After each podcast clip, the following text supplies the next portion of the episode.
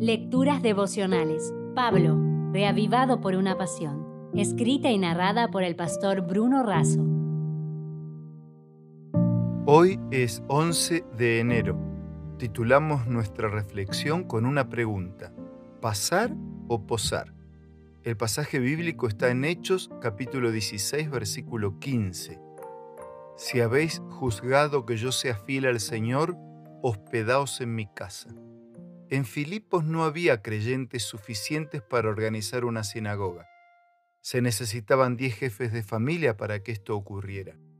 Entonces, cuando eso sucedió, un grupo de oración al aire libre cerca de un río congregaba a los pocos creyentes. Lidia, original de Tiatira, era vendedora de púrpura. Los tejidos de púrpura eran raros y costosos, por lo tanto eran utilizados por personas de la realeza y por los ricos. Era un negocio sumamente lucrativo. La casa de Lidia era muy amplia, con lugar suficiente para albergar creyentes y cobijar una naciente iglesia.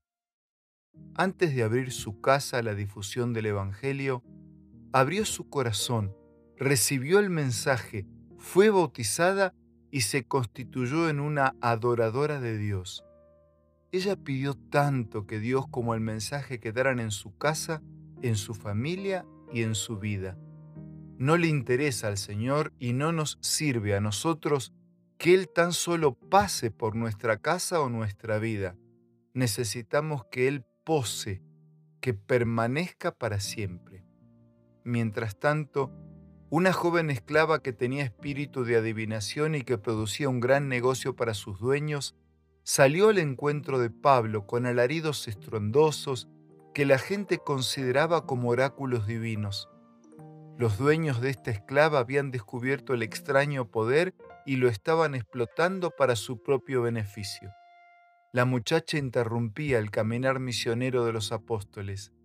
Aún poseída por el demonio, gritaba animando al pueblo a seguir la enseñanza apostólica presentada por los siervos del Altísimo, un Dios más alto que Zeus el Dios más supremo que ellos tenían.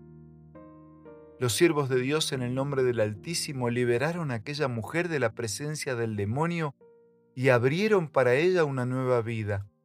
Esto generó bendición para la mujer y una fuerte oposición para los misioneros, porque no solo afectaron el negocio de aquellos dueños, sino también los del mismo enemigo de Dios. Para Dios no hay primeros ni últimos tanto para la acaudalada empresaria como para la joven esclava, existen los mismos ofrecimientos y oportunidades de salvación, como así también el mismo escosor en las huestes del mal.